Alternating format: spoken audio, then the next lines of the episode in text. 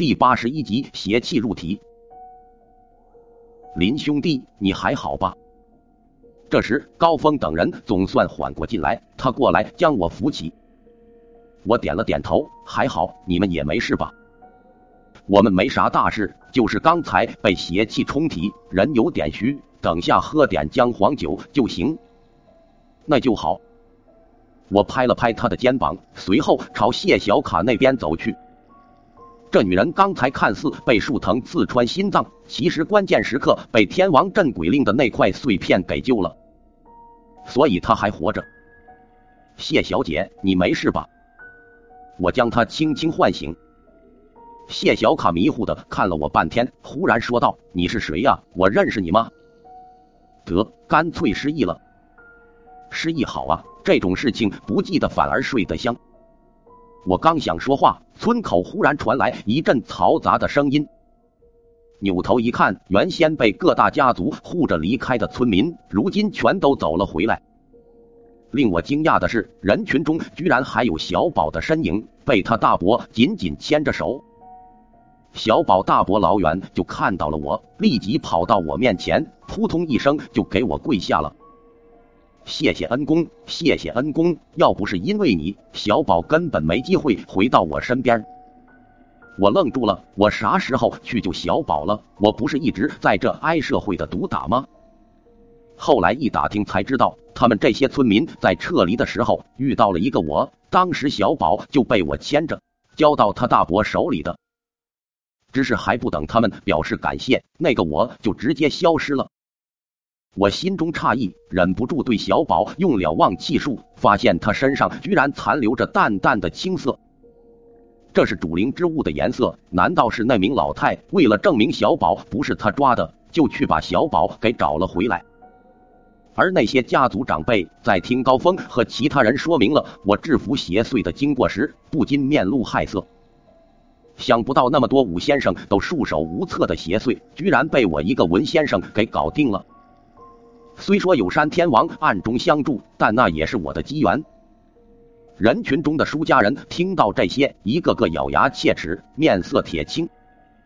他们本来还想趁这次事件结束后就找我要回赶山边，如果我不给的话，稍微动点粗也没关系。可现在我成了最大功臣，如果他们这时候为难我，岂不是要和在场所有家族站在对立面？无奈，他们只得作罢。在村子里休整了一天，我们这些树界中人准备离开。临走前，我叮嘱小阴山村的村长，还是要经常去祭拜那位山天王的。毕竟山天王现在只是靠着天王镇鬼令的力量镇压脚下小鬼，一旦等天王镇鬼令的力量耗尽，那小鬼又要逃脱。想要永保平安。只能继续给山天王提供香火，让他慢慢恢复神力。小阴山村的村民如今对我可谓是言听计从。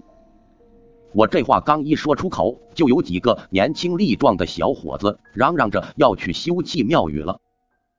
手心忽然涌来一阵温热，我浑身上下一阵舒坦，毛孔都在这一刻尽数张开，肆意呼吸着。先前在会议室里有过一面之缘的那名家族长者诧异道：“林小兄弟，你居然突破到黄阶中品了，可喜可贺啊！”黄阶中品，我心头一喜，这就是我现在的境界吗？看来从红信小区十五栋到秋山乐园，再到小阴山村，连续几次灵异事件的完美处理，给了我不少功德。不仅让我成功突破，居然还跳了阶段。但我也清楚，这几次只是运气好，接连让我碰到比较棘手的事件。平时更多的可能只是一些小问题，哪能给那么多功德？想要在三个月内积累足够功德，突破到地阶下品，时间还是很紧张啊！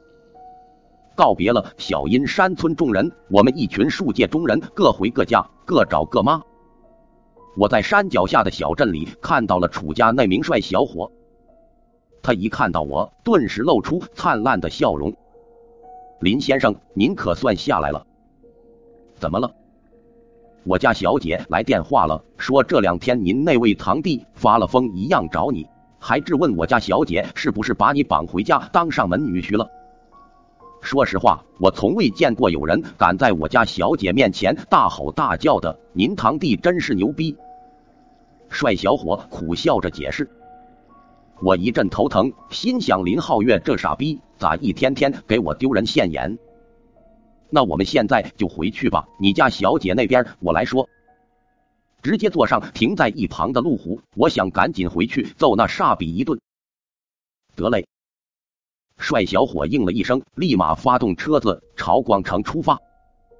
这次行动我没受什么伤，算是一个非常不错的消息。不然每处理一桩灵异事件，就给自己落下一身伤，恐怕还没等我突破到地阶下品，我就直接驾鹤西去了。在山里没有信号，离开了那座小镇后，我拿出手机一看。果然，林浩月这小逼崽子给我打了几十个电话，还发了数不清的短信。这小子不会去坑蒙拐骗了吧？不然为啥那么急着找我？点开一条消息一看，我眉头一下子皱了起来。申哥救命！我们被鬼缠上了！毫不犹豫，我直接拨通了林浩月的号码。刚响了一声，就被人接通了。申哥，申哥，你总算回来了，你快来救我啊！电话里，林浩月撕心裂肺的哭嚎声传来，好像被人捅了菊花一样。你在什么地方？现在那边什么情况？慢慢说给我听。我大喝一声，总算让他镇定下来。很快，林浩月便告诉我，他现在正在广城艺术传媒学院的女生宿舍里。啥？你一个大男人跑女大学生宿舍干嘛？你等着，我马上过去。电话里说不清楚，我干脆挂断电话，跟帅小伙说了下目的地。帅小伙本来是准备带我回楚家的，见我神情凝重，只好临时改变目的地，载着我朝广城艺术传媒学院赶去。很快，车子就来到了广城艺术传媒学院门前。艺术传媒学院里从不缺帅哥美女，所以平时开豪车过来约妹子的富二代不少。这不，我刚从路虎车上下来，就被几位漂亮的女孩当成了富二代。帅哥，第一次来这里吗？要不要我陪你逛下校园啊？一名穿着吊带衫、身材火辣的女孩径直来到我面前，笑嘻嘻的问道。